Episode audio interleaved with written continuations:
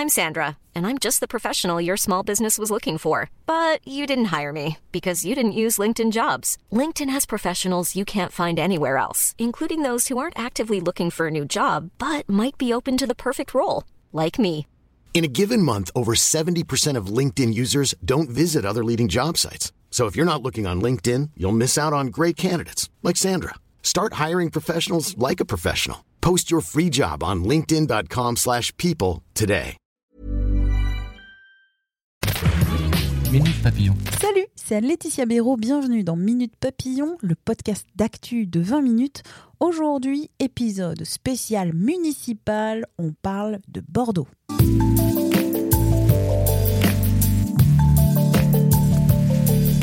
À l'occasion des élections municipales, 20 minutes vous propose une série de podcasts sur des villes à forts enjeux. Épisode 1, Bordeaux.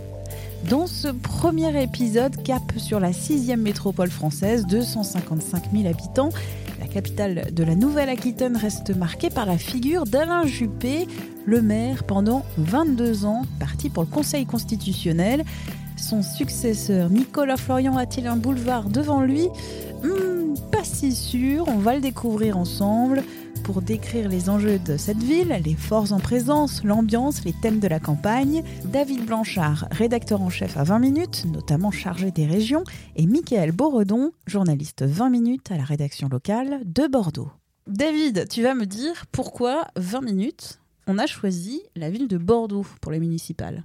Alors Bordeaux, c'est un enjeu particulièrement intéressant sur le plan national puisque c'est la succession d'Alain Juppé qui va se jouer là. Il faut savoir qu'il passait euh, avec des scores triomphaux hein, jusque-là. Alors Bordeaux, c'est très intéressant puisque c'est une des villes françaises qui croît le plus vite. L'objectif de la mairie affiché, c'est d'avoir un million d'habitants en 2030. Actuellement, c'est la sixième métropole française. Et c'est une ville riche. C'est une ville où il y a beaucoup de cadres. Et c'est une ville où beaucoup de Parisiens sont arrivés il n'y a pas longtemps, notamment parce que le TGV a mis la ville à moins de, enfin à deux heures de Paris. Et autant dire que ça a changé l'attractivité de la ville euh, vu du cadre parisien. D'ailleurs, il y a eu un peu de communication hein, contre les parigots euh, tête de veau qui arrivaient à Bordeaux. Et oui, je ne sais pas si vous vous souvenez de cette polémique, euh, c'était fin 2017, il y avait des autocollants qui avaient été mis en ville, Parisien rentre chez toi. Et en fait, au-delà du parisien, ce que les gens voulaient pointer du doigt, alors c'était un, front de libération bordelaise, je crois, enfin une association un peu locale euh, d'étudiants un peu potache, mais ce qui était plus sérieux derrière, c'est la flambée immobilière. Il faut savoir, et ça c'est un chiffre qui est un peu hallucinant, le prix du mètre carré a pris 64% en 10 ans. Autant vous dire qu'acheter à Bordeaux, aujourd'hui, c'est plus à la portée de tout le monde. Et ça a obligé certaines personnes à, à habiter beaucoup plus loin du centre-ville. Il y a eu des gilets jaunes, ça a pas mal bougé à Bordeaux. Et, et oui, c'est un peu lié d'ailleurs, puisque du coup, le Bordelais moyen, ne pouvant plus se loger dans le centre, s'est retrouvé à vivre assez loin du centre. Il y a beaucoup de difficultés de circulation d'ailleurs dans Bordeaux. Et ce qu'on a vu émerger de manière assez surprenante, c'est Bordeaux, capitale des Gilets jaunes, avec Toulouse, avec Montpellier. Il y a eu quelques villes comme ça. Bordeaux, euh, voilà, ça a été vraiment un gros centre pour les, pour les Gilets jaunes, avec pas mal de polémiques liées à ce que d'aucuns appellent les violences policières et une forte mobilisation, puisqu'il y a, si le centre-ville est riche, la- en dehors de la métropole, en revanche, la croissance ne s'est pas faite du tout, la croissance économique ne s'est pas faite du tout. Oui, donc il n'y a pas que des vignes et des grands châteaux à Bordeaux.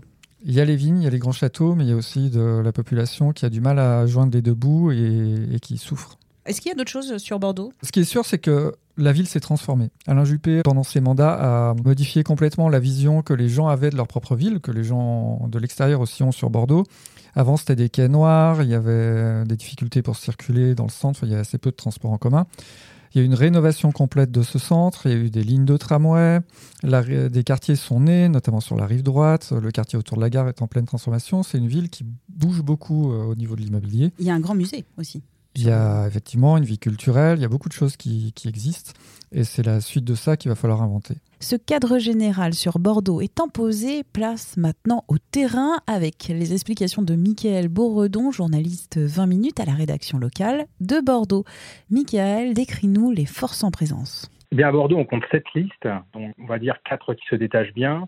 Selon les sondages qui sont réalisés, le maire sortant qui a succédé à Alain Juppé l'année dernière, Nicolas Florian, euh, arrive systématiquement en tête, aux alentours de 35%, on va dire.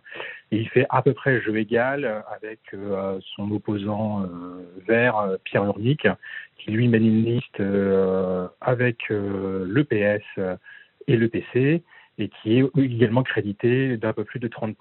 Derrière, on trouve, on trouvait en tout cas jusqu'ici le candidat de la République en marche, Thomas Cazenave, qui euh, était crédité d'environ 15% des, des, intentions de vote. Mais euh, une surprise ce matin sur un nouveau sondage euh, pour Europa et Orange, puisque le candidat de la République en marche rétrograde à la quatrième place et c'est euh, Philippe Poutou euh, qui s'est déclaré euh, tardivement, le célèbre syndicaliste de l'usine Ford à Blanquefort, à côté de Bordeaux, qui lui va mener une candidat à la présidentielle. Et ancien, et ancien candidat à la présidentielle, tout à fait pour le pour le NPA, qui va mener une liste NPA et la France Insoumise. Ce nouveau sondage le crédit de 12 et il passe devant le, le, candidat de la République en marche. Donc vraiment la, la, surprise du jour, et ce sera peut-être la surprise de cette campagne, euh, Philippe Poutou. En tout cas, on se dirige vers ce qui est certain, un second tour à Bordeaux, ce qui est historique, puisque depuis 1947, il n'y avait pas eu de second tour à Bordeaux, sachant qu'Alain Juppé était systématiquement élu euh, depuis 1995 au premier tour, et avant lui, Jacques Chaban-Delmas également. Donc on se dirige vers un second tour, ce qui va donc être une, euh, une grande première ici, et un second tour avec euh, potentiellement une quadrangulaire qui est encore plus surprenante. Et l'ambiance de cette campagne, comment ça se passe à Bordeaux aujourd'hui? La campagne, on va dire que jusqu'à présent, elle n'a pas vraiment, elle a pas vraiment décollé. On se retrouve avec des candidats euh, qui s'observent, un Nicolas Florian qui essaye d'avancer sur le socle des lecteurs d'Alain Juppé et qui mise un petit peu tout là-dessus un euh, candidat Europe Écologie Les Verts euh, qui espère, euh, lui, surfer sur la vague verte, mais fait attention quand même à ne pas aller trop loin dans ses, dans ses propositions. La candidature de Thomas Cazenave de La République En Marche qui a du mal à prendre. Donc on va dire que jusqu'à présent, la campagne à Bordeaux a vraiment du mal à décoller. Mais encore une fois, ces bons scores de Philippe Poutou vont peut-être finalement changer un petit peu la donne et obliger certains candidats à sortir du bois. On voit aussi, et ça c'est peut-être pas qu'à Bordeaux, mais qu'on est sur une campagne des municipales euh, qui est vraiment axée euh, énormément sur la proximité. Fini l'époque des grands projets et ça a du mal finalement à passionner, on va dire. Euh, la campagne ne tourne pas autour de quelques grands projets qui pourraient faire s'affronter finalement les, candidats. Dernière question, un fait notable dans cette campagne, une, déclaration choc, quelque chose à noter ou pas? C'est ce que je disais, non, puisque la, campagne a vraiment du mal, euh, euh, du mal à, décoller. Ce qu'on, pourrait dire malgré tout, ce qui la marque cette, cette campagne, c'est vraiment c'est la, première élection de l'après Juppé qui a donc euh, quitté la mairie de Bordeaux il y a un an, qui a installé Nicolas Florian euh, à sa place. Et finalement, l'ombre d'un Juppé est toujours est toujours présente. Alors même si lui, en tant que membre aujourd'hui du Conseil constitutionnel, il a un droit de réserve il n'a pas manqué de se déplacer à l'inauguration du local de campagne de Nicolas Florian pour ainsi marquer son soutien. Donc on voit que même absent, il est toujours extrêmement présent euh, dans cette campagne. Merci encore à David Blanchard et Mickaël Bourdon pour leurs explications. Retour samedi prochain d'un podcast spécial municipal. Quant à Minute Papillon, je vous invite à vous abonner à ce podcast d'actu. Vous serez ainsi notifié des nouveaux épisodes. Minute Papillon, on se retrouve lundi. Portez-vous bien.